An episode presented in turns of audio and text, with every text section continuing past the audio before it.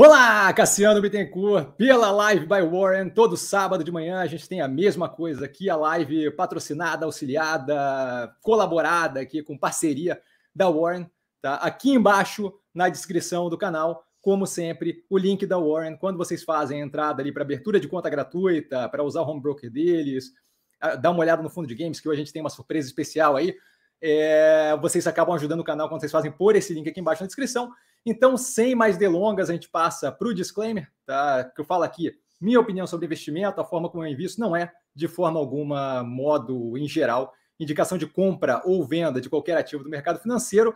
Tá? Hoje a gente tem uma presença especial aqui, tá? Eu já vou colocar aqui na tela o Eduardo. O Eduardo é gestor de renda variável pela Warren, e ele veio aqui justamente para dar uma pincelada, alguma ideia aí do que eles veem ali no fundo no setor de games, tá? a forma como eles investem ali, tá? o método que eles usam para fazer esse tipo de investimento e justamente falar um pouco mais no final da conversa aqui com ele é, sobre o fundo de games efetivamente lá da Warren, que é um fundo que eu comento várias vezes aqui, que eu vejo como bem interessante, a parte de ser temático, de ser uma chance de ter acesso a um setor ali sem ter que de fato saber a fundo detalhes de Nvidia e Activision e por aí vai. Tá? Então eu passo a palavra para o Eduardo. Seja muito bem-vindo, Eduardo. Muito obrigado por estar aqui essa hora da manhã. Imagino que a sua vida deva ser mais interessante do que 10 horas da manhã estar numa live na internet. Então agradeço demais a sua presença e com a palavra, com With the Floor aí, com a palavra você. Por favor, cara, segue. Bom dia, pessoal. Muito obrigado pelo convite, Cassiano. Uh, não estranhe se ouvirem um bebê chorando aí no fundo, tá? Acontece. Mas estamos aqui, vamos falar um pouco sobre investimento. Uh, Para falar do Warren Games, a gente tem que entender duas coisas. Tá? Primeiro é o porquê da indústria de jogos. Né? A indústria de entretenimento, ela movimenta muito dinheiro, dinheiro no mundo. Isso é, é, é claro para qualquer pessoa que utiliza esse serviço. Todo mundo usa, tem um Netflix da vida dentro de casa. O que talvez seja surpreendente é que, especificamente o setor de jogos, ele é o mais rentável dentro da indústria de entretenimento. Ele fatura mais do que o dobro da indústria de filmes e, e streaming uh, anualmente. Isso uh, normalmente não uh, surpreende bastante as pessoas, porque os jogos eles não necessariamente eles aparecem tanto assim. Né? O pessoal que joga bastante, ele é em geral muito investido, ou então uh, se, a indústria de games ela fatura por microtransações dentro dos próprios jogos. Se são os joguinhos de celular, por exemplo, que você pode comprar um ou outro item, isso acaba movimentando muito dinheiro. Por mais que cada transação seja pequena, é muita gente fazendo muita coisa ao longo do tempo. Então, uh, realmente, é muito dinheiro para dentro dessa indústria. Daí, uh, então, a indústria de games, por si só, ela já é extremamente interessante. Tá? Uh, além dessa parte de ela já estar aqui e estar faturando, não é uma coisa que talvez no futuro dê certo, é algo que já está aqui e já é a parte mais rentável de toda a indústria de entretenimento, a gente vê os jogos sendo pioneiros para os grandes avanços tecnológicos. Tá?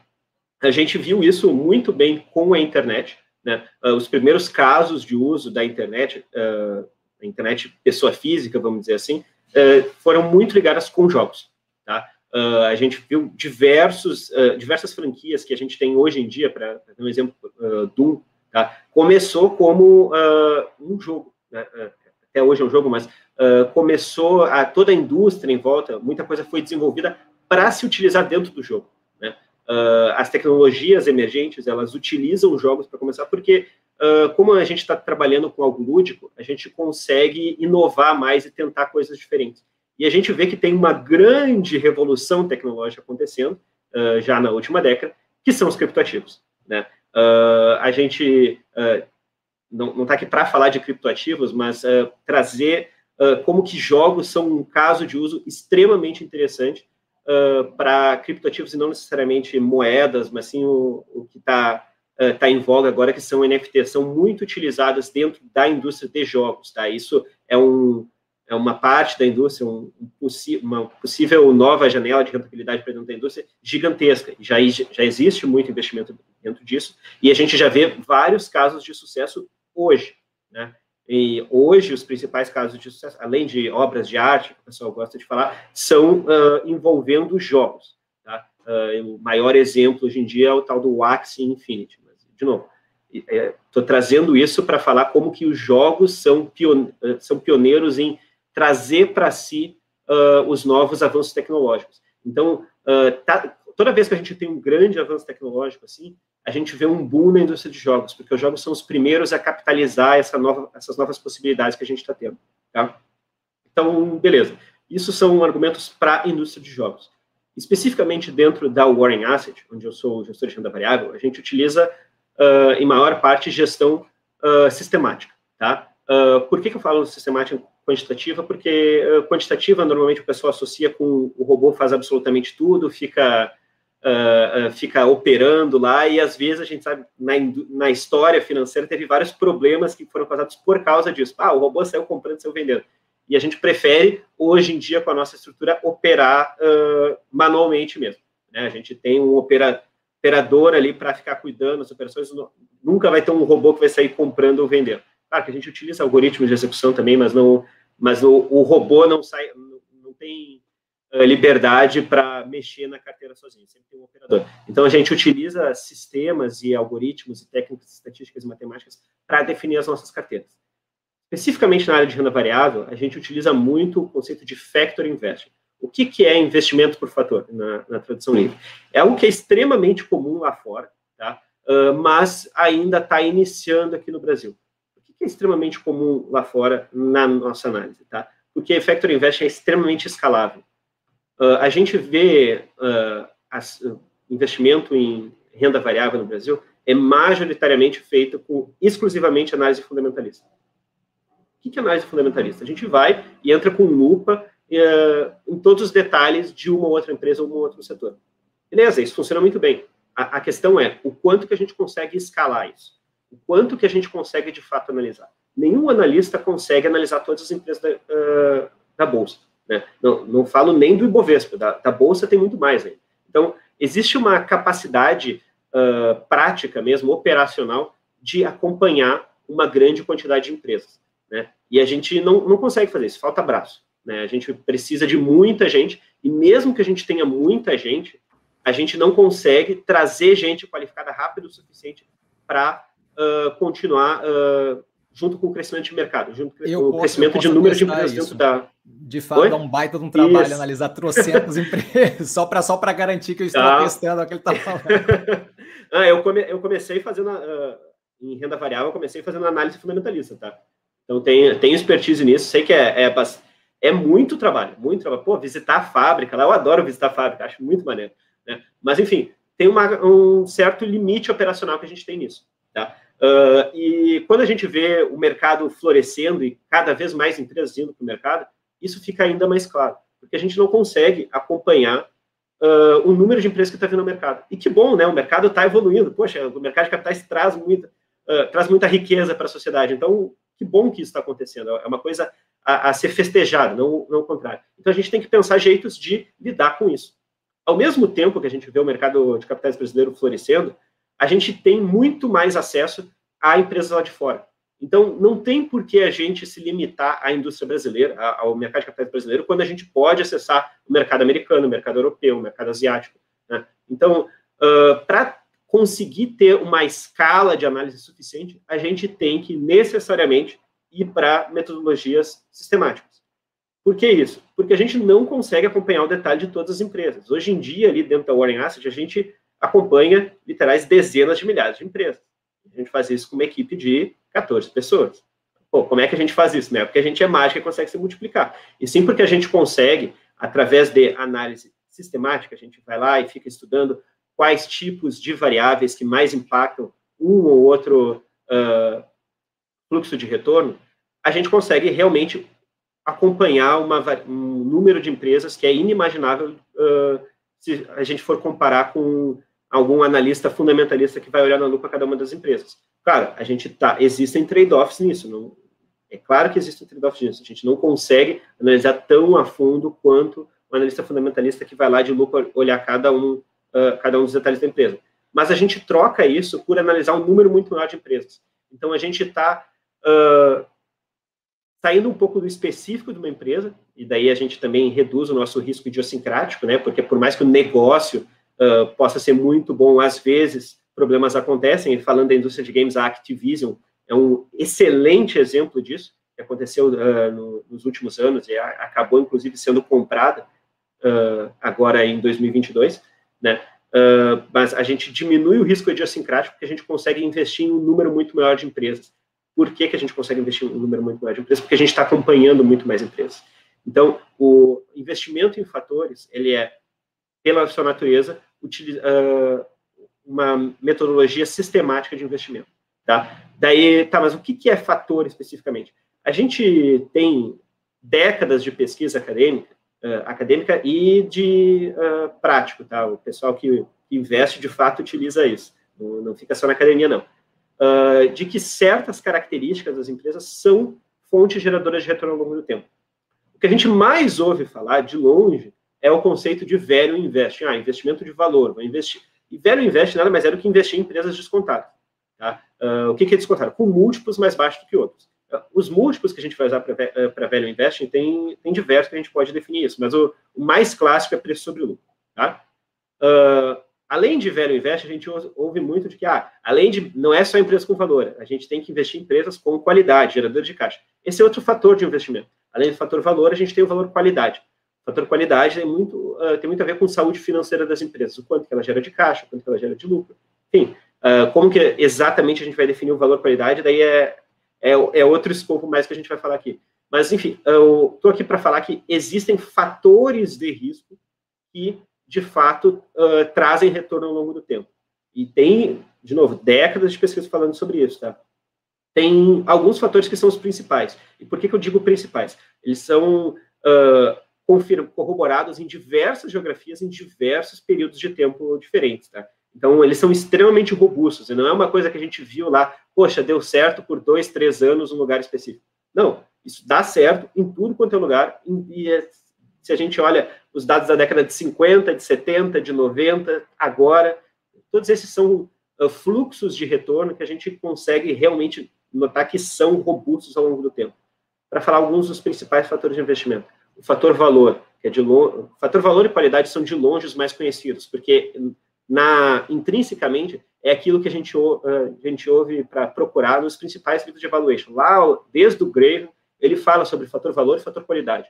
Tá? Ele, ele fala de um, de um jeito diferente, mas a gente consegue uh, sistematizar isso para olhar a empresa como um todo, em tudo quanto é lugar do mundo. Tá? Então, tem o fator valor, tem o fator qualidade, tem o fator tamanho. O que é o fator tamanho? O fator tamanho é o diferencial de retorno que tem empresas de grande market cap com empresas de baixa market cap. Tá? A gente nota que existe um diferencial de retorno sistematicamente ao longo do tempo nas mais diversas geografias. Alguns outros fatores de investimento para a gente falar aqui é o fator momento e o fator baixa volatilidade. Por que, que eu estou falando um pouco mais do fator tamanho? O fator tamanho é como a gente faz alocação, é, como é o, é o principal fator para a escolha de alocação dentro do Warren Games. Tá? Então, o Warren Games ele investe sim nessa indústria que uh, não só ela já está aqui, como a gente vê, ganhando maior tamanho dentro do mercado. Tá? Então, uh, não só é uma indústria que já sim fatura bastante, e a nosso ver quando a gente compara com outras indústrias de tecnologia, os múltiplos são bastante descontados com outras empresas de tecnologia, tá? Uh, ou outras indústrias de entre... outras empresas de entretenimento. O pessoal faz menos dinheiro e tem múltiplo maior. A gente não sabe muito bem o que, que é isso, mas é, essa é uma das ideias do Warren Games, né? uh, que a, a indústria de games, sim, é uma indústria extremamente interessante, tá? e ao mesmo tempo a gente utiliza uh, métricas sistemáticas para fazer a alocação desse fundo. A gente gosta muito de se comparar principalmente com o ETF Hero, que é um dos maiores ETFs dentro da, uh, da indústria de games. Né? A gente tem que comparar com, com, com, comparáveis, né? E daí a gente tem vários, uh, vários ETFs dentro da indústria de games, seja o Hero, seja o Expo, seja o Nerd, tá, tá, são ETFs que acompanham a indústria de games uh, como um todo. E daí a gente, se, a gente utiliza seja uh, a indústria americana, seja a indústria chinesa, a indústria chinesa andou apanhando bastante nos últimos 12 meses, né, que veio junto com os problemas de educação. seja a indústria que é bem menor, mas existe também dentro da Europa. Tá? Então, existem esses ETFs de games que é um jeito fácil de investir na indústria de games. O que a gente faz no Warren Games? O Warren Games ele busca bater todos esses ETFs. Felizmente, a gente, de fato, tem conseguido fazer isso sistematicamente ao longo do tempo. Uh, a gente tem, consegue ter menor volatilidade e maior rentabilidade do que esses, do que esses que são os principais ETFs que, uh, que eu estou citando aqui. é a ideia do Warren Games, que sim, a gente tem uma, uma exposição temática para essa indústria, que já é grande e, no nosso ver, vai aumentar cada vez mais, a gente ficando uh, mais tempo no digital e se sentindo mais confortável com isso. É natural uh, que a gente utilize mais jogos e, pessoalmente, aqui, eu falei do, do, do bebê em casa, acho que jogos para pedagogia são algo extremamente interessante extremamente interessante mesmo, e que está começando agora a empresa de capital aberto tratar com isso. Tá? A gente trabalha mais com jogo de videogame mesmo, tipo um Call of Duty ou um Minecraft, enfim. Para falar de jogo, a gente pode falar um monte de coisa, mas não é ideia. Agora, a indústria de jogos, a gente acredita muito na indústria de jogos como um todo. Tá? A gente acha que realmente é algo que já é grande e tem muito espaço para crescer, tá? uh, se aproveitando principalmente de novas tecnologias. E, ao mesmo tempo, a gente gosta muito do, dos nossos uh, modelos de alocação sistemática, tá? E daí o, o, nosso dia a dia aqui dentro da Warren Asset é conferir e ficar checando esses modelos para ver se eles seguem funcionando.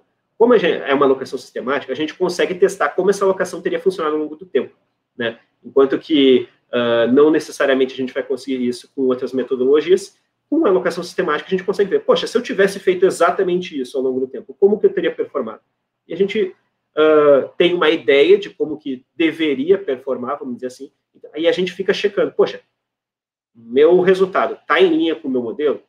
Porque eu fiz um modelo lá atrás, eu esperava performar de um jeito, e eu, eu tenho que checar se isso realmente está tá válido, porque o meu modelo uh, parte de certas premissas. Então, o, o dia a dia do trabalho é muito checar esses modelos e, e recalibrar esses modelos matemáticos e estatísticos. Mas a gente vê que a gente consegue ter uma escala de análise gigantesca e, por consequência, a gente acaba tendo uma alocação dentro da indústria de jogos, no Warren Games, uh, que tem sido mais eficiente. Mais eficiente tanto no quesito de retorno, como no quesito de rentabilidade, uh, no quesito de volatilidade. Então, o Warren Games uh, é isso. Eduardo, de verdade, eu estava aqui só prestando atenção e, de fato, podendo, tentando absorver o máximo possível de conhecimento. Achei ótimo, é, é, dado que é algo que eu falo aqui corriqueiramente, que é uma parte que eu vejo de vocês que é bem interessante, que a gente acaba tendo é, um acesso mais complicado, sabe? Especialmente agora que a gente pode falar com o gestor, é difícil você ter esse acesso tão interno a um fundo tão específico, no que tange ali, por exemplo, games. Então, isso daí acaba ajudando bastante a pessoa se sentir mais tranquila. Imagino que a galera que segue o canal e que está vendo agora ou que vai ver depois no recorte, vou fazer um recorte disso daqui depois com, com, a, com a tua fala ali, vai poder se sentir muito mais tranquilo sabendo exatamente como atua o fundo ali e em que como, como vocês vão para cima das ações, como vocês escolhem, qual é o, o, propósito todo. Então, de verdade, do fundo do coração, agradeço muito, muito, muito violentamente, como a galera gosta que eu fale, é, a tua presença aqui. Tá? É, espero que não tenha ocupado demais o teu tempo. Sábado de manhã, você com criança pequena, de verdade, assim, do nosso coração, ó, um beijo para você espero de verdade que teu, teu sábado aí seja muito bom. Se quiser dar uma palavra final. Imagina, pessoal, eu que agradeço a uh, todo mundo que está tá nos acompanhando aqui. Muito obrigado pelo convite, Cassiano. Né? Se eu puder ajudar. Uh, Não, foi, foi ótimo, tá? Então, assim, brigadão. E a gente passa para a live. Eu vou tirar o Eduardo daqui, deixar ele seguir a vida dele, tadinho, tá? de manhã. Valeu, pessoal. Valeu, cara. Obrigadão. Tchau, tchau. Obrigado, Eduardo. E nós seguimos com a live, voltamos a nosso natural de sempre. Espero que tenha sido proveitoso. Consegui matar um mosquito nesse processo ainda, magicamente, muito na surdina, mas consegui matar um mosquito e nós voltamos para as perguntas, para a avaliação. Espero que vocês tenham gostado. Agora vocês tenham um pouquinho mais de informação que vai sair nas seleções da Live by Warren, tá? É, justamente ali mostrando como é que eles funcionam, como é que, que eles operam, como é que vai é, e é trabalhado aquele fundo de games ali. A gente pegou um pouco mais, inclusive, de como a Warren funciona como um todo. A gente passa ali para começar com o Gabriel Eterno. Bom dia, Eterno Messi. Bom dia a todos. Sempre super educado. Bom dia, Gabriel. Mestre, por que você não vê vantagem em operar vendido? Não é que eu não vejo vantagem em operar vendido, é que nesse momento eu não acho que é o momento mais proveitoso para operar vendido. Por quê? A gente tem grande parte dos ativos muito descontados, de modo que eu precisaria de algo muito mais agressivo acontecendo tá? para levar aquele preço para baixo. É, e eu vejo isso como menos provável do que, por exemplo, um apaziguamento de tensões geopolíticas, uma redução é, da pandemia passando para a endemia, para ser considerada como endemia, e melhoria do cenário político macro e econômico. Então, não vejo como algo interessante me colocar numa posição de acreditar que vai reduzir mais ainda o preço de algo que já está extremamente depreciado, que é o caso de vários e vários ativos do mercado financeiro nesse momento. Tá? Então, na minha cabeça, não faz muito sentido. É, algumas ações ali, alguns ativos ali, eu acho que seria teria algum interesse é, entrar vendido, como o caso de Cielo? Sim, acho que teria. Porém, entretanto, todavia, eu não posso tomar é, uma decisão dessa no vácuo. Né? Quando eu tomo uma decisão dessa, eu estou sempre levando em consideração o quê? Que eu estou botando um contador naquela, naquele processo ali de investimento, onde eventualmente eu vou ter que liquidar aquela posição, e uma vez liquidando aquela posição, o período que eu tenho até chegar nesse ponto de liquidar aquela posição é um período em que eu estou pagando aluguel de ação, tá? e, e eu tenho um limite de perda que é não travado, certo? Quando eu entro comprado numa ação, o máximo que eu posso é perder tudo que eu aloquei. Quando eu entro vendido numa ação, não tem limite, certo? Se eu entro vendido numa ação a dois reais, ela vai a 200, sinto muito, você acabou de tomar uma raquetada na cabeça e não tem muito o que fazer, tá? Não acho que essa é a questão que vai acontecer, mas é mais uma pressão, é mais uma, é, mais um direcionamento é, negativo na, na, naquele, naquele processo de investimento. Só mais uma coisa aqui. No primeiro vídeo da, da Cielo, a primeira coisa que eu respondo é isso. Ah, Cassiano, mas você acha que vai ser apocalíptico? E lá estava nos 7 reais, 8 reais, eu tinha falado já nos 12, alguma coisa. Se você acha que vai ser apocalíptico, por que isso não entra vendido? E a ideia é justamente essa, porque eu crio uma pressão temporal que eu não preciso, certo? Eu não sei quanto tempo, quando a Kodak lançou a câmera digital, eu podia ter ali claramente, é, uma vez que ela meio que abandonou os planos da câmera digital, eu podia ter dito, bom, daqui para frente é só para baixo. Tá? Mas assim, qual é o quanto é para baixo? Qual é qual o tempo que vai levar para o mercado perceber que aquilo ali que ela fez foi um erro? Como vai essa evolução tecnológica? Então, assim, essa falta de capacidade de previsão temporal é justamente o que me faz não entrar vendido nesse momento. A pressão dos preços já deflacionados e dos preços deflacionados que eu digo, o preço das ações, tá? E a temporalidade que a gente não consegue dizer. Então, basicamente isso, Gabriel. Carlos, bom dia, mestre Cassiano, bom dia a todos, bom dia, Carlos é, super educado como sempre. Ele começa, mestre, você poderia comentar Trisul. Ontem eu iniciei a aporte, o preço chegou a 4,78, menor cotação.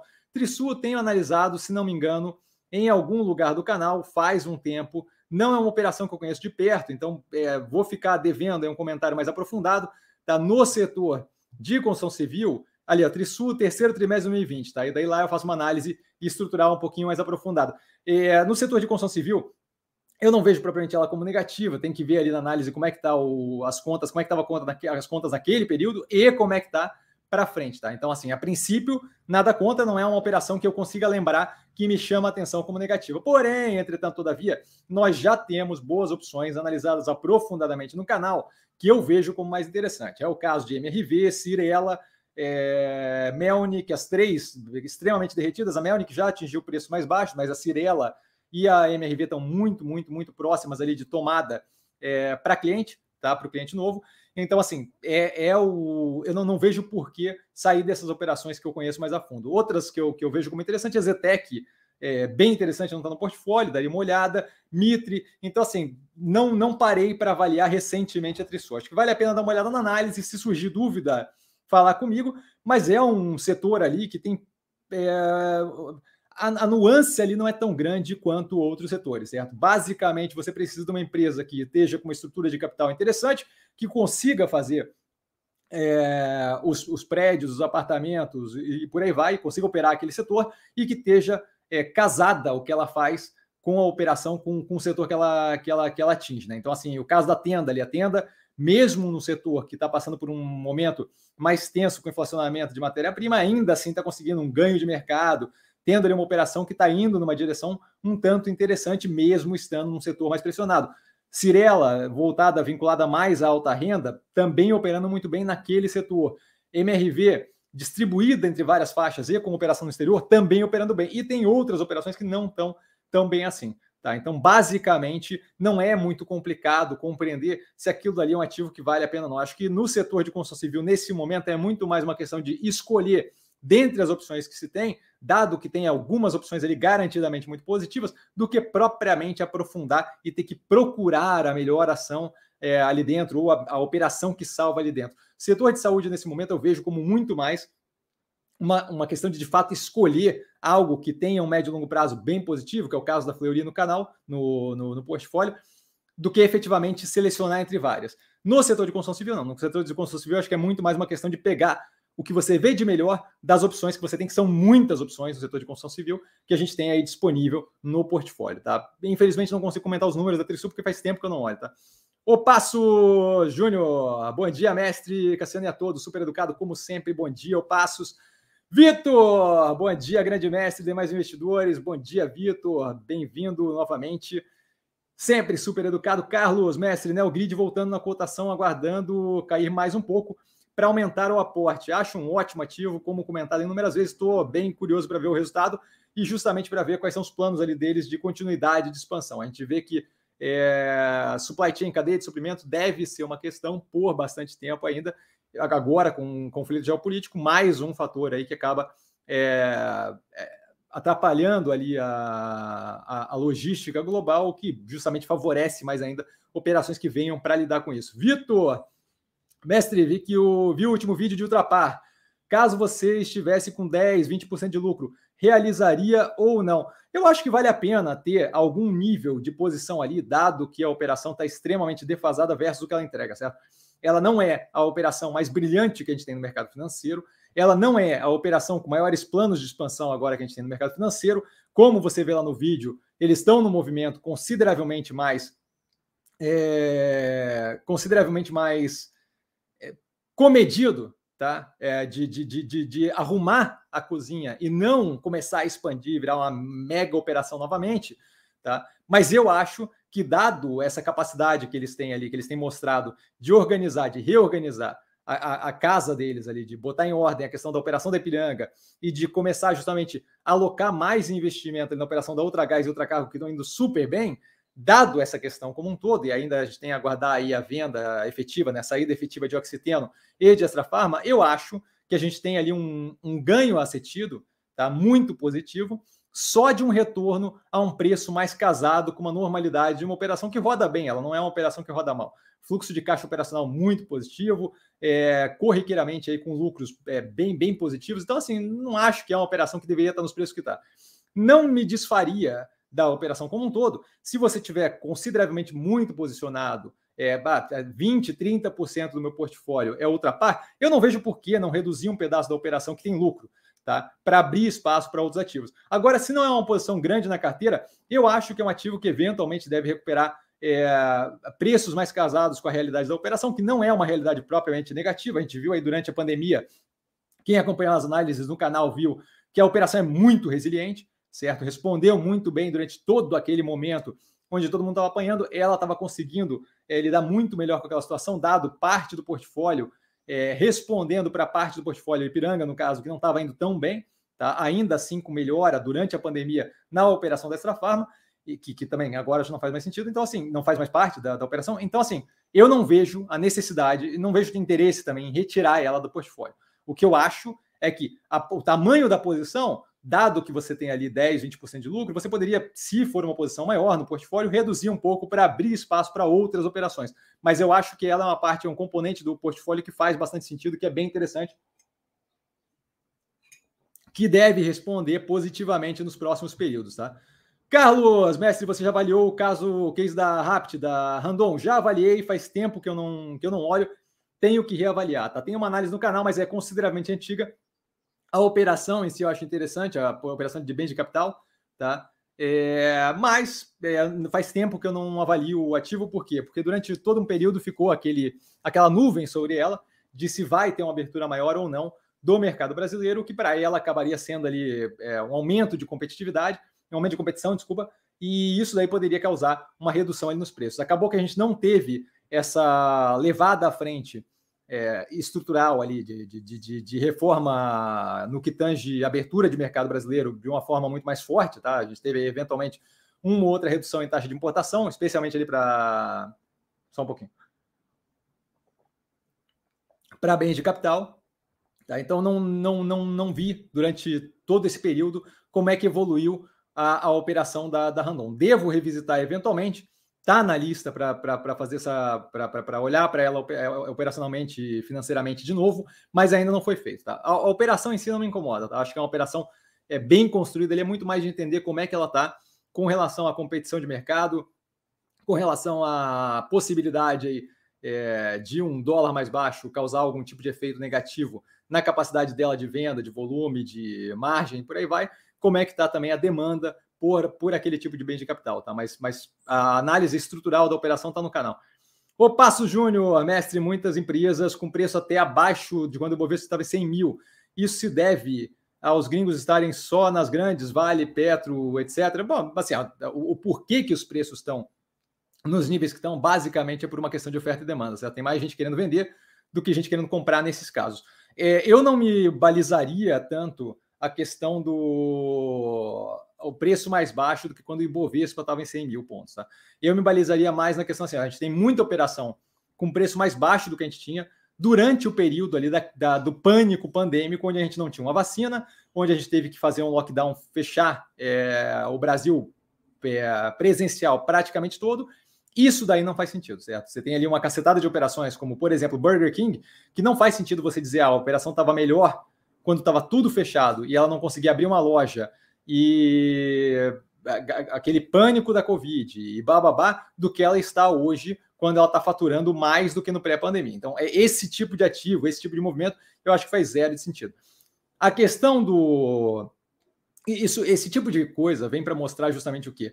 Quando eu falo no curto prazo, no curto prazo, o preço não necessariamente faz sentido com a realidade das coisas, entende?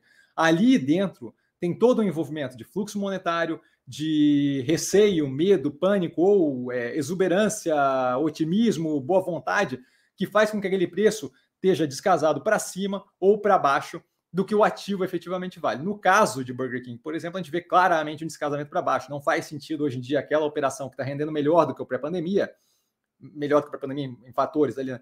é, ter um ter um como é que eu falo? Ter, ter, ter uma precificação menor do que durante o pandemia, onde um fast food todo fechado, sem conseguir vender presencialmente, está sendo precificado menos do que hoje, quando a gente tem um retorno à, à, à, economia presencial. Então, basicamente, esse é o ponto. Eu focaria menos ali nos 100 mil pontos da Ibovespa e mais na relação efetiva do que está acontecendo na realidade e o reflexo daquilo no operacional financeiro das operações. Tá? Deve ter consideravelmente um favorecimento a investimentos que vêm de fora para ativos que eles conseguem lidar melhor e que são mais conhecidos, como ativos de grande porte, Vale, Petrobras, Banco do Brasil e por aí vai, tá? Itaú, é, Bradesco, por aí vai. Mas, mas isso daí é fluxo monetário, é uma coisa que tem efeito de curto prazo. Tá? Porfírio, bom dia, mestre a todos, sempre super educado. Porfírio, bom dia. Jefferson, cara da família Silva, bom dia. Lenda, bom dia a todos, super educado, cara, bom dia. Carlos, mestre, nesse momento de comoção mundial é, com o sofrimento do povo ucraniano? Como você avalia as restrições impostas à Rússia, à Rússia, imagina? É, terão efeito para suspender a guerra no curto prazo? Então, eu não sei se terão efeito para suspender a guerra no curto prazo, porque assim, quando você tem um regime é, ditatorial, e aí a gente viu casos diferentes, né? a gente viu na Síria é, a, a, coisa se estender e virar uma guerra civil é, muito agressiva quando, quando entrou de fato quando a população começou a não querer mais, é, agora me fugiu o nome dele, é, quando, não, quando, a população começou a não querer mais aquele regime, a coisa ficou muito sangrenta e foi a, um estágio 2000 de agressividade da, da força militar contra os civis, e aquilo ali não conseguiu depor o, o, o, o, ditador em questão. No caso da Líbia, a gente viu o Muammar Gaddafi não só ser deposto, como ser deposto de uma forma consideravelmente bem violenta. Tá? Isso, o processo muito parecido no que tange proximidade temporal e a forma como a população se levantou contra é, o ditador, de modo a, a, retirar e acabar com aquele tipo de regime. Tá? É, então, assim, por que, que eu estou falando isso? Porque com a pressão econômica mais agressiva na Rússia, a gente começa a ver oligarcas, por exemplo, que não ganham dinheiro é, quando, quando esse tipo de coisa acontece, que acabam perdendo ali valor de mercado nos ativos investidos e por aí vai, acesso ao mercado internacional, você começa a ver eles reclamando, e aí você começa a ver empresários reclamando, e você começa a ver unrest, civil unrest, você começa a ver a população é, ficando incomodada, e tudo aquilo dali leva a justamente as pessoas começarem a cogitar, pô, talvez a gente devesse ter uma outra liderança nesse país. O quanto isso consegue ser abafado ou não, e aí você já vê justamente medidas sendo tomadas pelo Putin nessa direção, quando eu, por exemplo, faço um apagão da mídia internacional, botando para fora do país através de uma lei nova que dá prisão de 15 anos para basicamente quem falar o que eu não quero com relação à guerra, tá? É, quando eu boto para fora BBC que saiu, CNN, é, ah, imagino que Al Jazeera tenha saído, tenha saído também, e por aí vai, mas assim, tô, falando porque as coisas estão se desenvolvendo ainda. Quando eu coloco para fora toda a mídia internacional, quando eu quebro, boto para bloqueio Facebook, Twitter, eu basicamente estou apagando é, o olho da população para o que está acontecendo efetivamente. Tá? Esse tipo de movimento vem justamente para evitar organização contrária, para evitar é, protesto em massa e por aí. O, o Navalny, da, da cadeia, está falando que eles deveriam protestar todo dia. O Navalny é o. É o, o a ponta contrária ali do, do Putin, que fez toda uma questão, foi envenenado num voo e bababá. É, é, é, é a contraparte do Putin que estava justamente tentando é, tirar ele do poder. Tá? Então, assim, a gente tem já todo um estímulo para protesto, a gente já tem uma população que, de acordo com as últimas notícias saíram, economicamente está sofrendo agressivamente, mas o quanto se escolhe levar aquilo ali para frente, dado um governo ditatorial, aquilo ali não é a Europa, que você pede um voto, é, que você pede um voto e aí troca o primeiro-ministro, certo? Não funciona assim. É, depor o Putin não é uma coisa trivial. Aquilo dali pode se arrastar por muito tempo, a questão do a questão política civil interna, ou aquilo ali pode de fato ter uma queda consideravelmente rápido. Eu não acho que vá que a gente consegue ter uma previsão de qual é o prazo para aqueles efeitos causarem algum efeito real tá, de, de reduzir, de acabar com a guerra. Mas a gente tem aí uma quantidade considerável de indicativos que mostram que o Putin está incomodado e não conseguindo, é, vendo que o negócio está indo numa direção de buraco, certo? Ele estava com a expectativa, isso daí comentado a fundo ontem no Compondo a Tese, acho que vale a pena dar uma olhada ele estava ali com uma expectativa de não, agora eu estou blindado contra o Ocidente, 630 bilhões de reserva internacional, e no primeira brincadeira, na primeira vibe que, que cortaram ali as asinhas dele, cortaram 300 bi daqueles 630. Imagino que ele não esperava por aquilo, certo? O que ele tem efetivamente de caixa em euro, dólar, iene, por aí vai, são 30 bi, certo? Então, assim, é, uma vez que você, quando você tem é, um governo daquele estilo, uma coisa que você precisa é manter as pessoas que têm capacidade de depor você, porque no final você é uma pessoa só, certo? Você tem que manter aquelas pessoas felizes. E eu não acho que é isso que ele está conseguindo fazer nesse momento. É, a gente começa a ver é, incômodo com a situação atual, com o status quo. A Rússia não estava indo maravilhosamente bem, mas a Rússia não estava nem perto do estrago que está agora. Certo? As pessoas que estão lá começam a ficar incomodadas com esse tipo de coisa. Assim que começou a guerra, a gente vê uma quantidade considerável de, de protestos contra aquilo dali. Então, todo esse movimento cada vez mais pressiona e estrangula o governo atual. O quanto isso vai levar de tempo para acontecer, não sei. A, a, Rússia, quanto mais tempo ele ficar assim, mais difícil vai ficar de levantar depois, certo? É, teve um comentário que fizeram no canal hoje falando: ah, sanção, quando você bota em alguém, é, aquilo ali também te causa um dano. Sim, com certeza mas é aquela diferença clássica entre eh, um chute no saco e um tiro no rosto, certo? Os dois são negativos, mas tem um que é claramente bem mais negativo que o outro, certo? Então, assim, enquanto eu tenho inflacionamento de commodities no, no, no, no, no mundo como um todo, então eu tenho uma pressão inflacionária, é negativo, é, é incômodo, é. Mas a Rússia está derretendo, afundando, certo? Então, assim, a capacidade que o Putin tem de manter aquela condição ali por muito tempo, é justamente o que, o que eu desconfio que não seja dos mais positivos.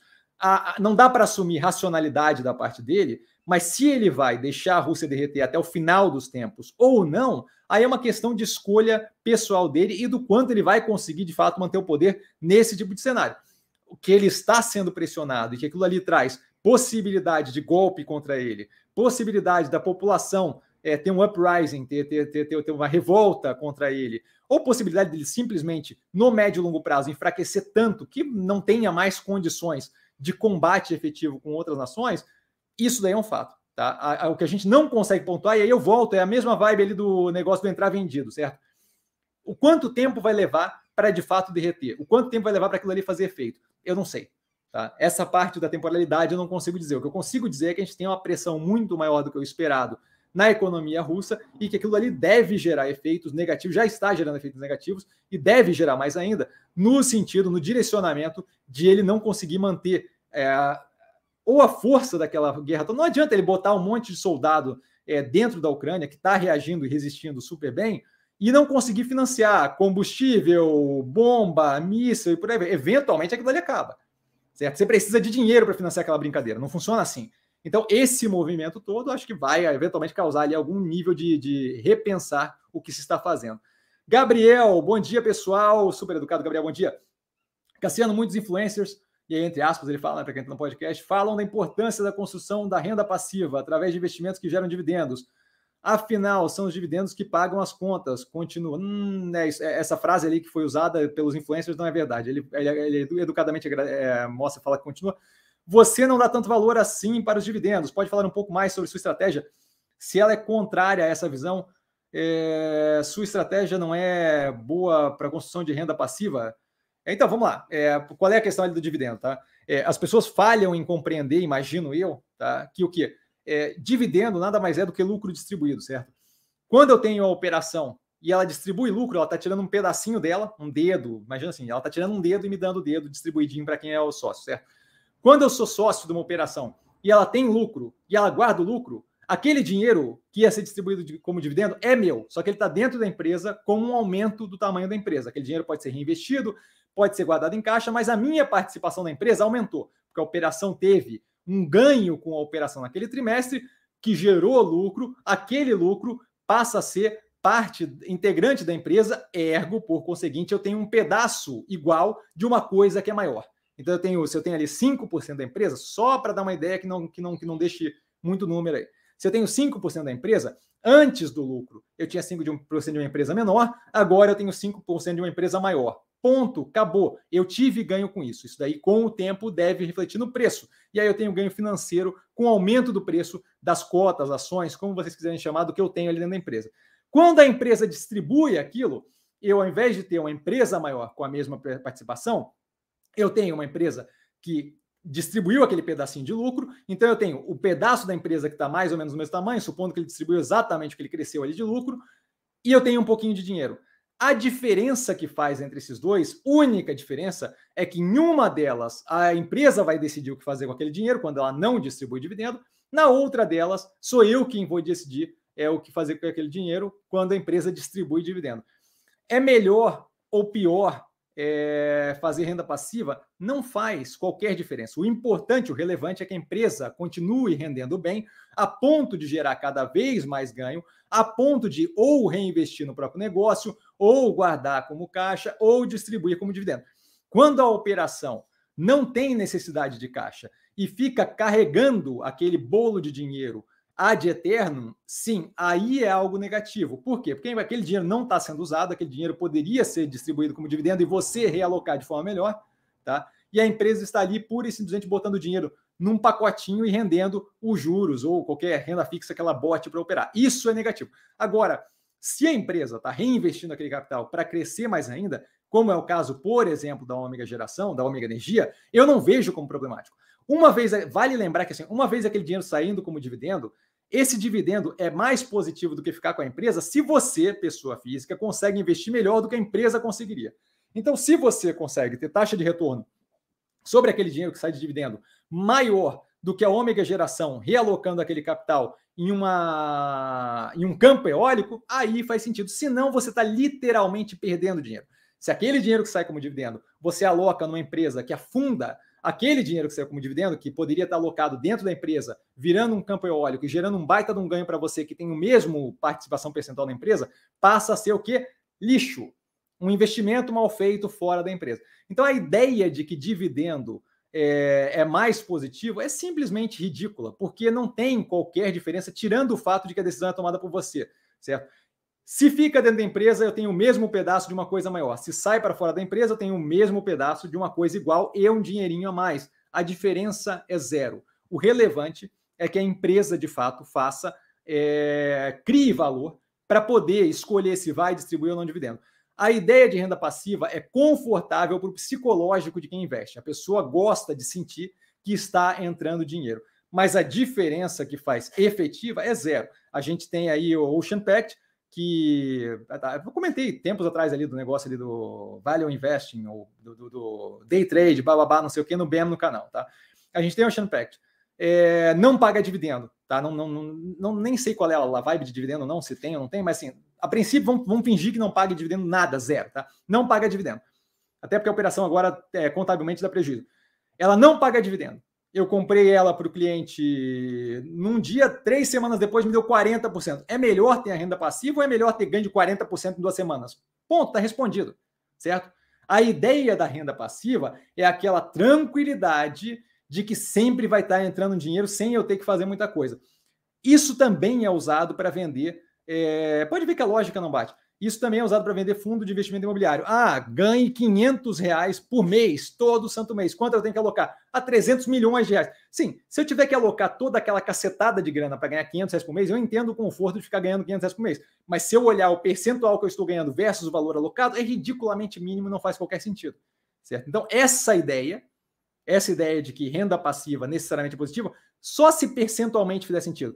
Me fala uma renda passiva no Brasil que está pagando 40% em duas semanas, que daí eu falo, não, de fato, não faz, não fez sentido aquele investimento no Impact.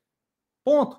Certo? Então, não, não, não faz a, a ideia de que renda passiva é positiva, é, é, é, um agrado psicológico, é um afago psicológico que o investidor faz para.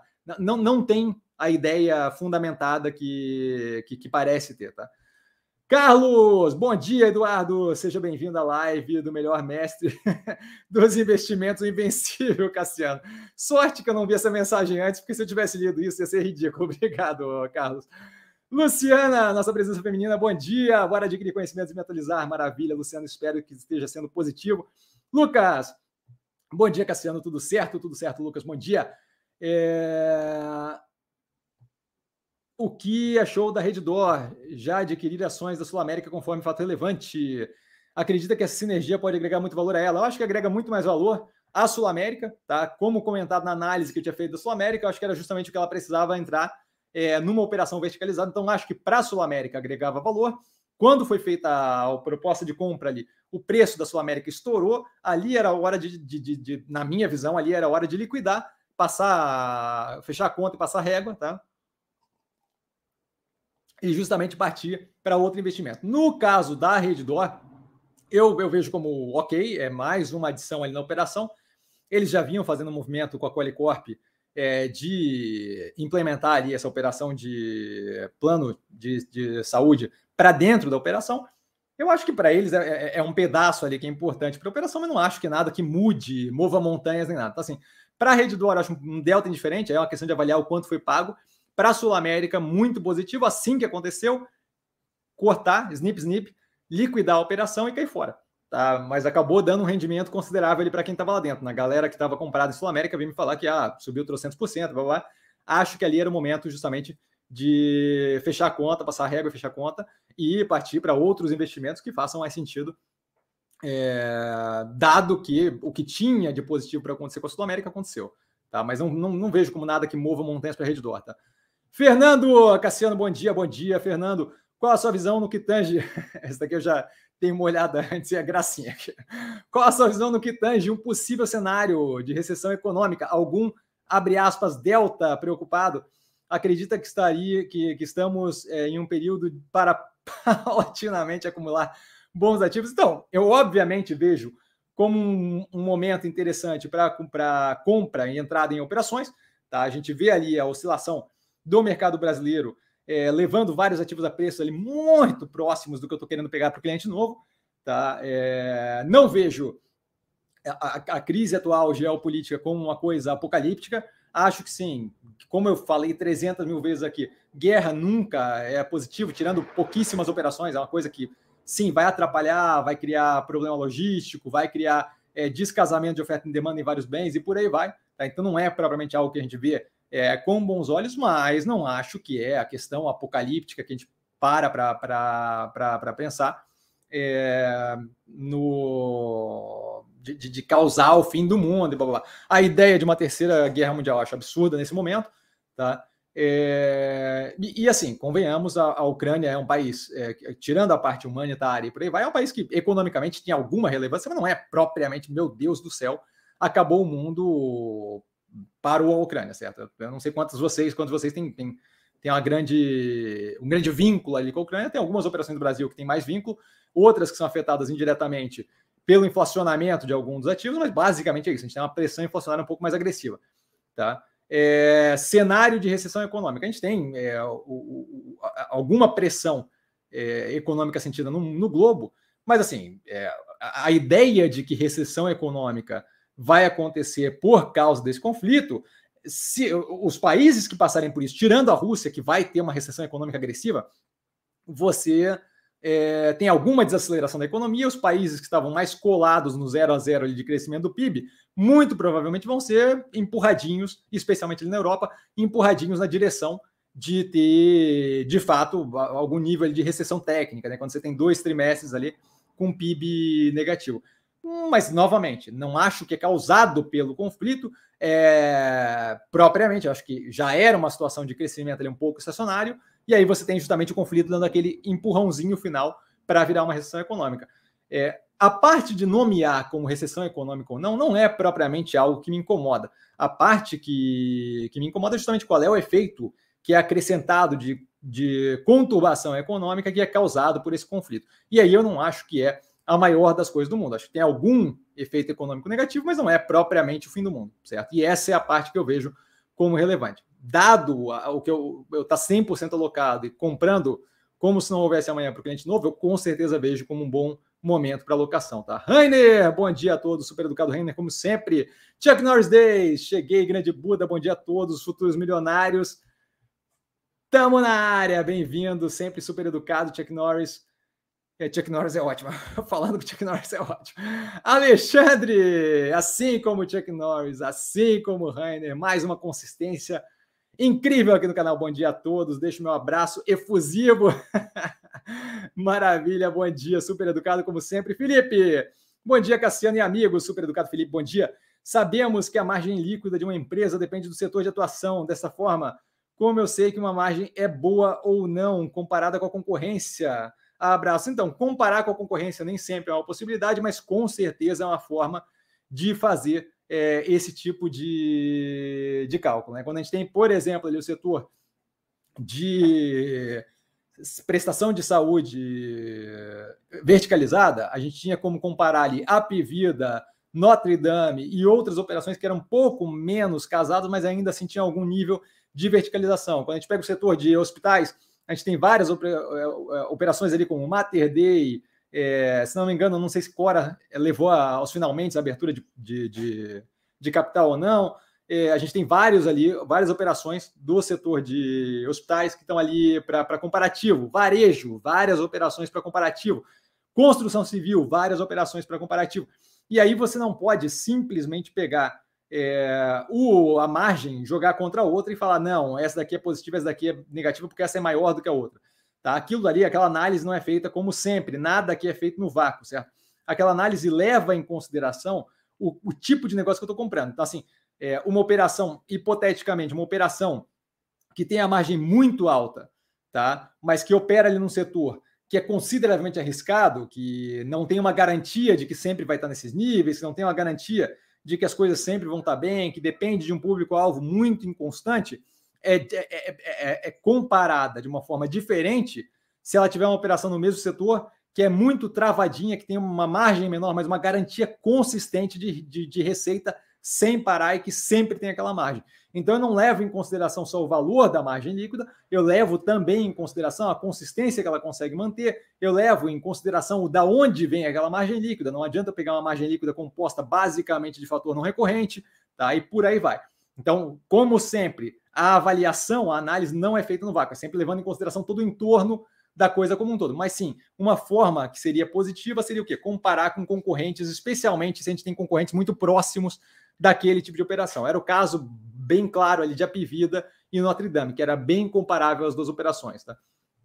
Chuck Norris Days, grande Buda, essa semana fiz um aporte paulatinamente em bancos e construtoras e cripto. Tamo junto. Semana que vem, acho que vou de saúde e tech. Maravilha, agradeço por, por dividir com a gente. Augusto, bom dia, Cassiano, bom dia, Augusto. Qual preço você vê como interessante em BRF? Eu não vejo como interessante absolutamente nada em BRF a operação é mal gerida, o setor está passando por uma situação que eu acho complicado. Tá? A gente tem ali um, como eu disse antes, a gente não consegue dizer, a gente não consegue dar de fato a, a clareza ali de quanto tempo vai levar para essa pressão inflacionária maior é, dissipar, tá? porque essa pressão já não era de agora, já vinha de antes. Então, assim, você tem a operação dos granjeiros claramente ali danificada por esse momento que a gente vive de pressão inflacionária. E aí, quando eu falo granjeiros, eu estou falando da galera que cria é, é, suíno e frango, que é justamente o pessoal que opera ali em conjunto com a BRF. Então, esse setor deve continuar pressionado. É, tem todo o embrólio da briga pelo controle, e aí briga é, é entre aspas aqui, tá? Você, você pode considerar é só uma conversa, só uma discussão, tanto faz, o ponto não é esse. Mas tem toda a disputa ali pelo controle, tá? Com o Molina, que traz não necessariamente um dano, mas um risco para a continuidade da forma operacional, que novamente me, me impede avaliar efetivamente qual é um, para onde estamos indo e quão rápido estamos indo. Se eu não consigo dizer se a gente está indo para algo positivo, se tem muito ainda para acontecer de problema num setor que está pressionado, eu não tenho por que me alocar ali. Ah, Cassiano, mas e a teoria do Chevette? A teoria do Chevette vale perfeitamente. A questão é que eu tenho ativos extremamente descontados que não tem metade desse pepino acontecendo, certo? Boa Vista, ah, mas não é o mesmo setor. Minerva, Minerva não está propriamente nos maiores descontos, mas o nível da, da, da, da, do posicionamento da operação é completamente diferente.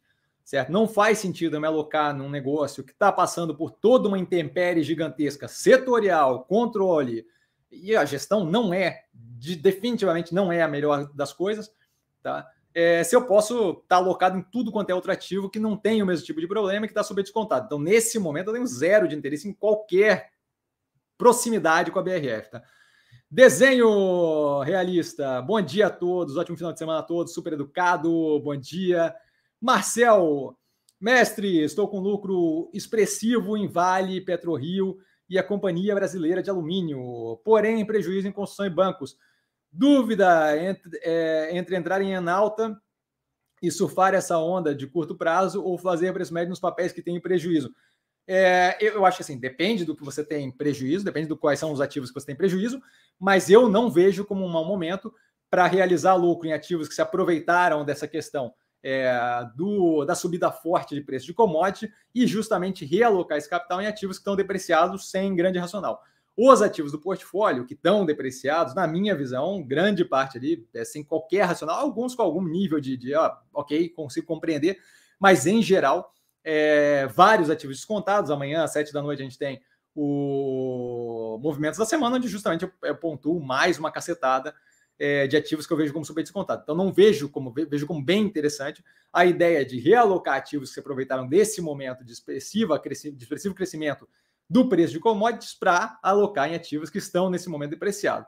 Tá? Não acho, eu não gosto dessa brincadeira de curto prazo, dado que eu não sei como é que funciona é, a dinâmica de preço de commodity, quanto tempo vai durar esse, esse, inflacionamento em petróleo, soja, milho e por aí vai, de forma é, minério, de forma mais agressiva, certo? Então, é, dado que eu não consigo temporalizar isso, eu evito fazer investimento de curto prazo num ativo que já está em níveis bem altos, tá? Para mim, assim, investimento de curto prazo, eu consigo ter alguma noção é, quando o investimento está muito depreciado, e aí eu entro justamente para pegar aquele retorno à normalidade. Não é o caso da Enalta, dado justamente justo aí, justificado pelo preço agressivamente mais alto do petróleo. Tá? Então eu preferiria aquele, aquele, aquele ganho que você teve realocado em ativos depreciados. Tá? Ernesto, bom dia, Cassiano e demais, super educado Ernesto, bom dia.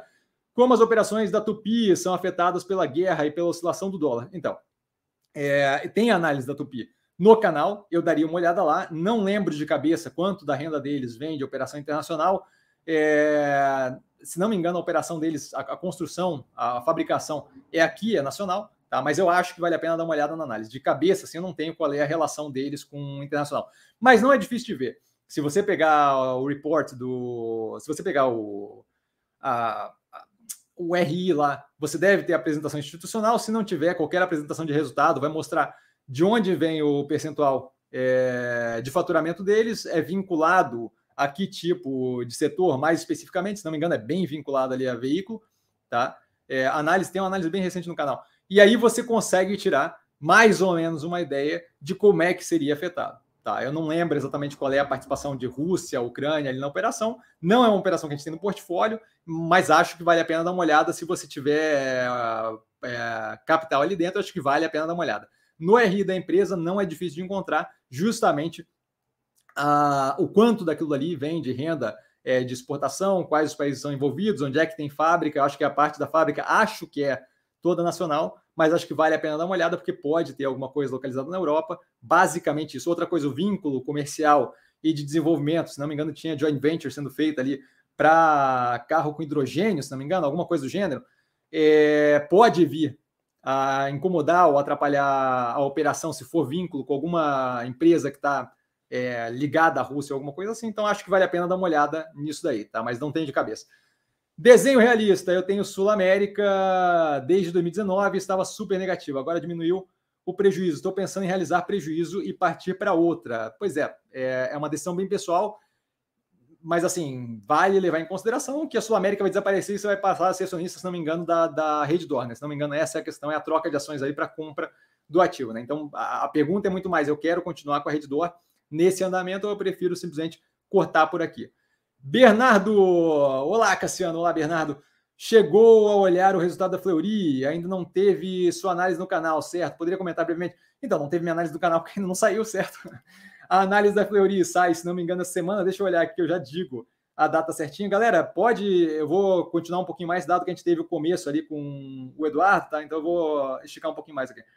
A Fleury está com resultado marcado para 17 de março. Então, assim, ainda temos aí 12 dias até o resultado da Fleury. Basicamente por isso não, não teve ainda análise no canal. É, ali no caso da Fleury, vale o que foi colocado na última análise.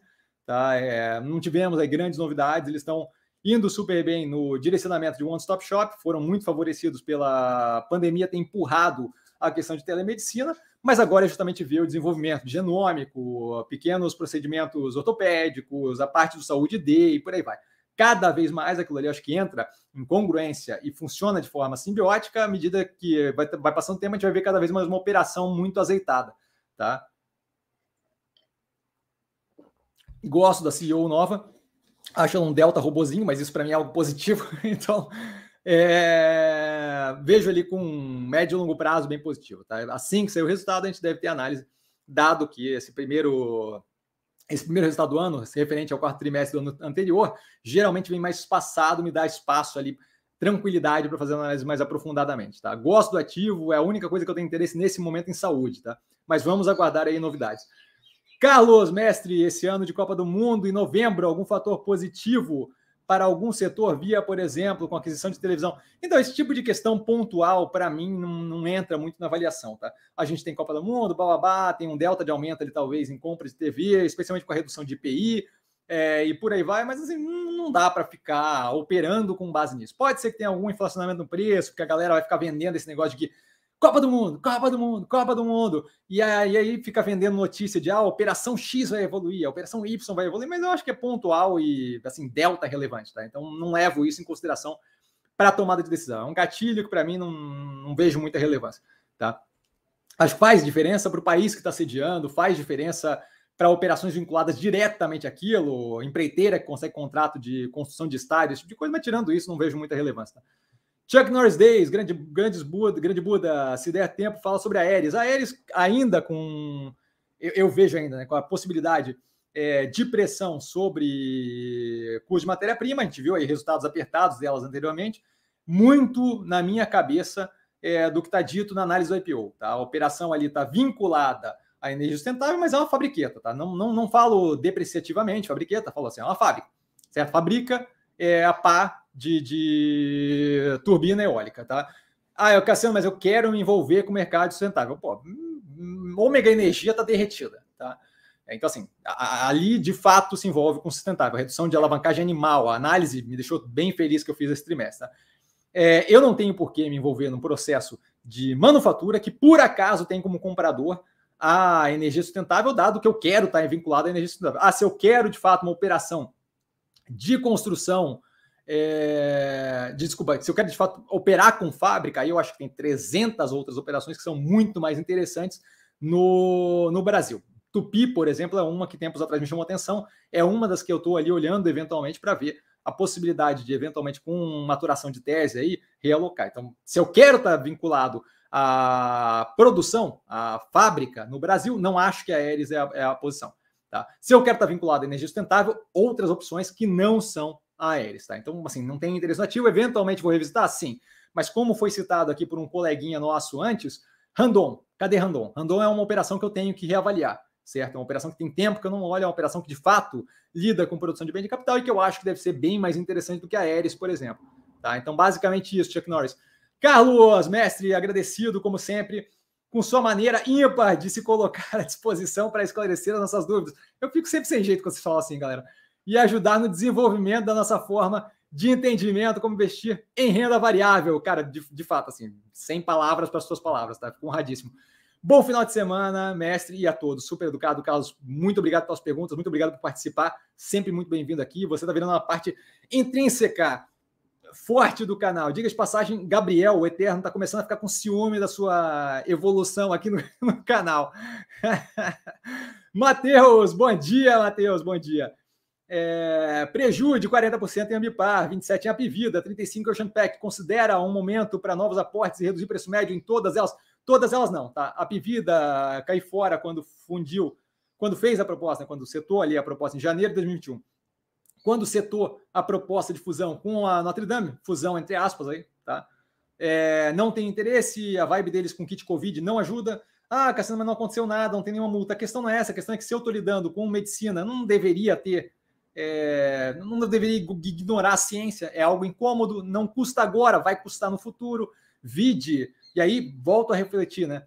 É, 1003, aquela atitude com o PPP, com o Paycheck Protection Program, que está explicada na análise, é mal? Não é mal, mas não é positivo e mostra como a gestão se comporta. Tá? Eu acho que vide, inclusive, a tentativa ali dos fundos de trocarem o controle daquilo. É, a Shell comprando, como explicado ontem, no compondo da tese, é, petróleo russo com desconto. É, vai, vai falir ela, vai sofrer sanção? Talvez não, mas aquilo ali mostra o pensamento da gestão médio e longo prazo e aquilo ali eventualmente vai custar. Tá? Então, a Pivida não. Ambipar, zero de problema com aumento de posição. Futuro, médio e longo prazo daquilo vai ser absurdo. Tá? Ocean Pact, zero de problema com redução de preço. Eu tô na ponta mais baixa, tomando um prejuízo, se não me engano, 17% da minha conta pessoal. Tá? E ainda assim, zero preocupado com a operação. Tá? A operação está muito sólida, não estou com pressa de realizar aquilo ali. A empresa é muito positiva, médio e longo prazo muito positivo. Tá? Com relação à Pivida, não. Daria uma olhada no último, na última análise que tem no canal, só para ter uma noção, mas eu acho que pós os últimos acontecimentos, a fusão com a Notre Dame não tem interesse. Tá? A gente realizou ela em janeiro, já assim que divulgou é, a, a, a, fusão barra compra com a Notre Dame, dali para frente, nenhum interesse. Viajante do futuro, bom dia, Cassiano. Bom dia.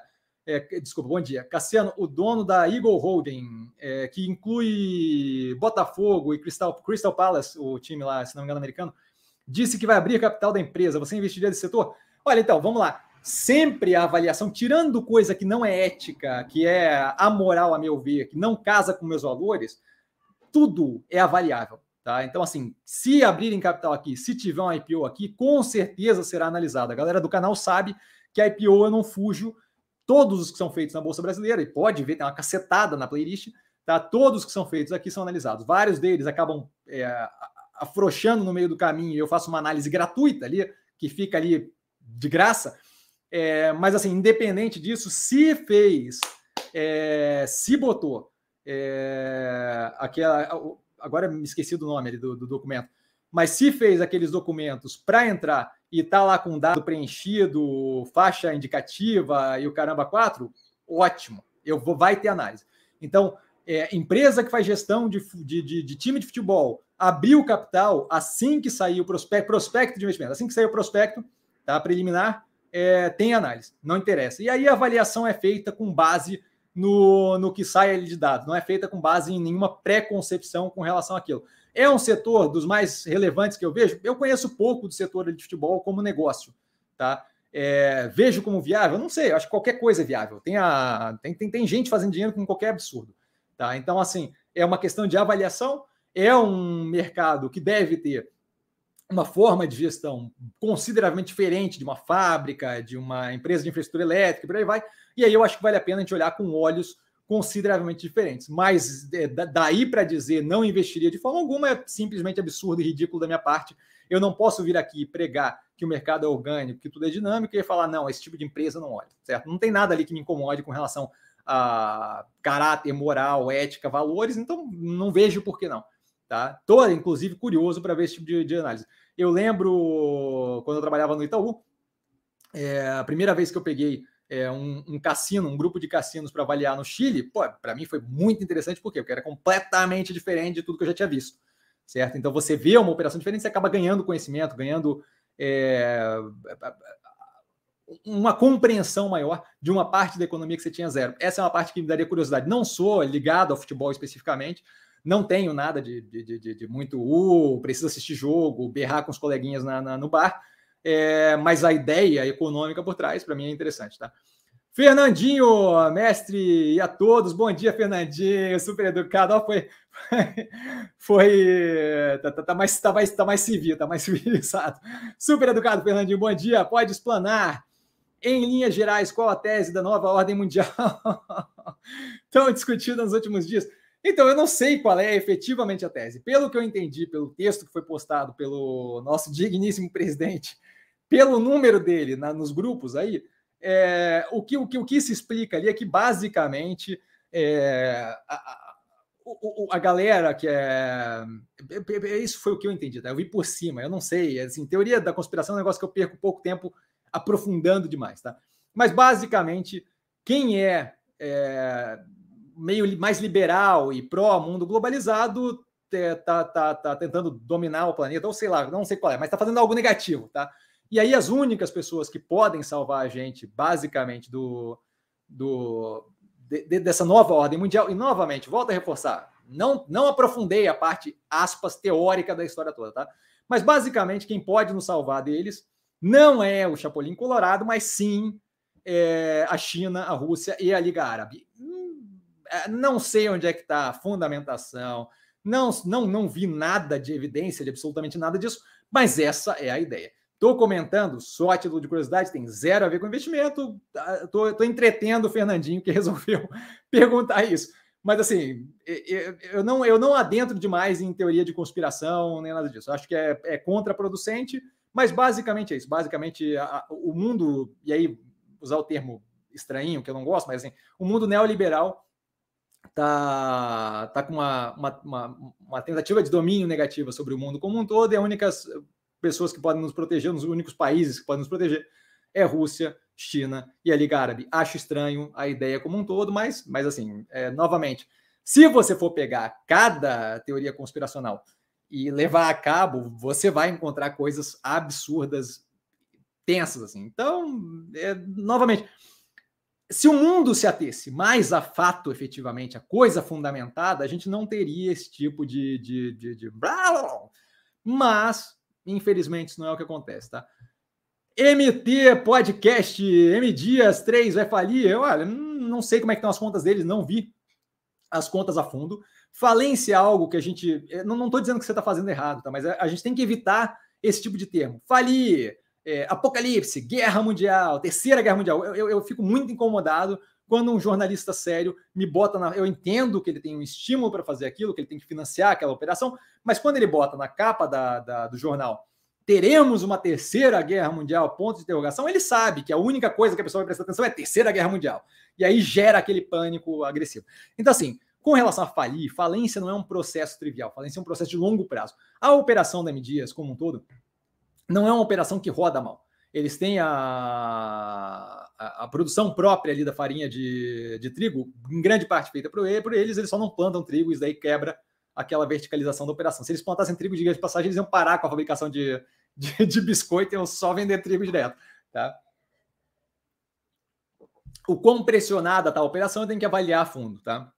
Não sei qual é o nível de alavancagem nem nada, mas não vejo até o princípio, até, um, até o presente momento, dificuldade deles de conseguirem capitalizar, financiar esse período de maior pressão eles estão num, num, lugar ali bem impressionado, por quê? Porque tem um aumento agressivo de matéria-prima, eles tiveram um período de bonança durante a pandemia, né, onde você tinha uma demanda muito agressiva por massa e biscoito.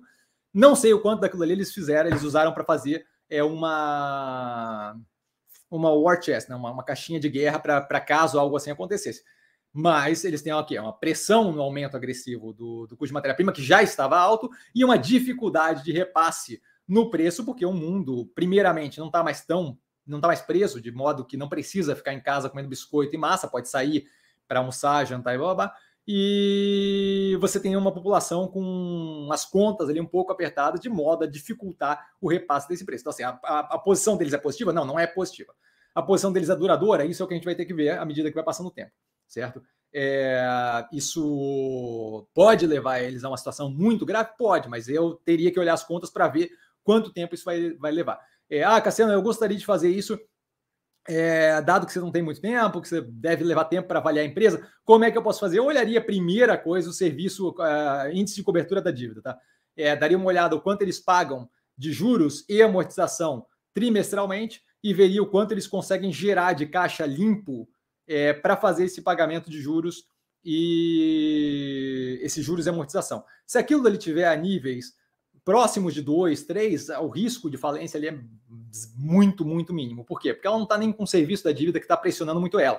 Então, basicamente, ela vai ter ali alguns períodos de possível prejuízo e dificuldade, mas não vai propriamente levar ela a um estrangulamento pela, pela, pela estrutura de capital. Tá? E essa é a parte. O que, eu, o que eu não quero é, no meio desse caminho, sentir o pescoço apertar pelo endividamento certo? De não conseguir chegar até outro ponto, porque a gente não vai ter esse período, eu não vejo esse período de preço do trigo extremamente pressionado e ela sem conseguir passar preço eterno, certo? Eventualmente a gente deve ter um alívio nisso. Então, tudo que ela precisa, como Burger King, Meal, é, Guararapes, tudo que eles precisavam durante a pandemia é o quê? Chegar do outro lado. No caso dela, não foi durante a pandemia, é agora. Tudo que ela precisa é chegar até o outro lado. A capacidade que ela precisa para chegar do outro lado não ter dívida, crippling debt, não, não ter dívida que seja absurdamente é, estrondosa e que sufoque ela, e conseguir se capitalizar durante esse período. Basicamente é isso, tirando isso. Eles, a operação deles não roda mal, a operação deles roda bem, tá? Chuck Norris Days, obrigado, grande Buda, Vossa Senhoria é o melhor, eu agradeço demais, Chuck Norris, sempre bem-vindo aqui. Vanderlei, bom dia, mestre. Shell compra petróleo da Rússia com grande desconto por 28,50. Isso pode vir a derrubar o preço do barril? Será que a Shell estava blefando para se favorecer? Então, isso foi comentado no compondo da tese de ontem. Eu acho que isso daí é, uma, é, um tiro no pé violento da Shell. Acho que vai dar um backlash agressivo. Isso daí é, é abusivo com o povo russo, que é dono daquele petróleo, tá? E que está vendendo com desconto pura e simplesmente por uma decisão estúpida do ditadorzinho lá que coordena eles. E, não obstante, financia, é uma das poucas formas que está se vendo de financiar a operação novamente estúpida do Vladimir Putin que que está ali avançando na Ucrânia. Então, isso daí vai custar bastante moralmente para a Shell e, e, esse tipo de coisa dá problema. Eu acho que é uma péssima, péssima ideia.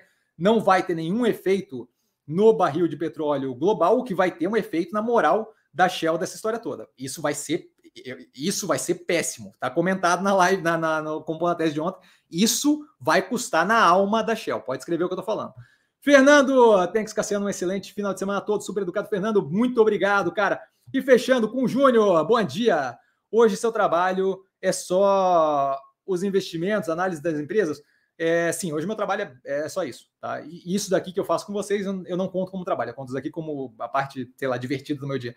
É, basicamente, meu trabalho é, é investimento, tá? Não, não, sou empregado por ninguém, não tenho, tenho a, a, a parceria com a Warren, mas o meu trabalho mesmo é gerir o que eu tenho de, de fundo e gerir fundo de gerir consultoria com clientes, tá? Como você quiser chamar.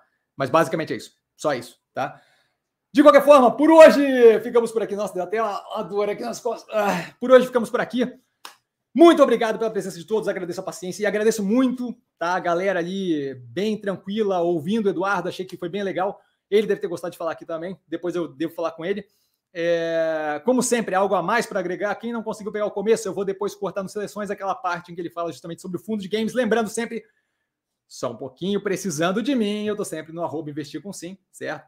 É, não trago a pessoa amada como sempre, mas estou sempre lá disponível. E aqui embaixo, na descrição, o link para o Warren. Quando você entra por aqui, abre conta ali de graça, gratuitamente, uma conta super tranquila de operar, dá para fazer pelo app do coisa do, do celular. Quando você abre ali, entra, entra ali, abre conta por ali. É, pelo, pelo, pelo link aqui do canal, acaba auxiliando o canal, tá? Então é sempre super positivo. Home broker, fundo de games, é, toda aquela parte ali bem É interessante, eu tenho usado, zero de trabalho, super fácil de operar. Vocês têm visto aí quando eu dou burrifada é, pela conta do Warren. O Edvandro aqui fechando com parabéns pela live, agradeço demais. O Edvandro está sempre lá dando apoio moral em cada comentário de cada vídeo. Tá, galera, por hoje ficamos por aqui. Um beijo a todo mundo. Esticamos um pouquinho mais. Bom final de semana para geral, cada vez mais feliz de estar aqui com vocês, tá? A galera sempre super, extremamente educada. Então, assim, isso daqui é algo que mostra aí o nível de civilidade que a gente ainda tem no Brasil.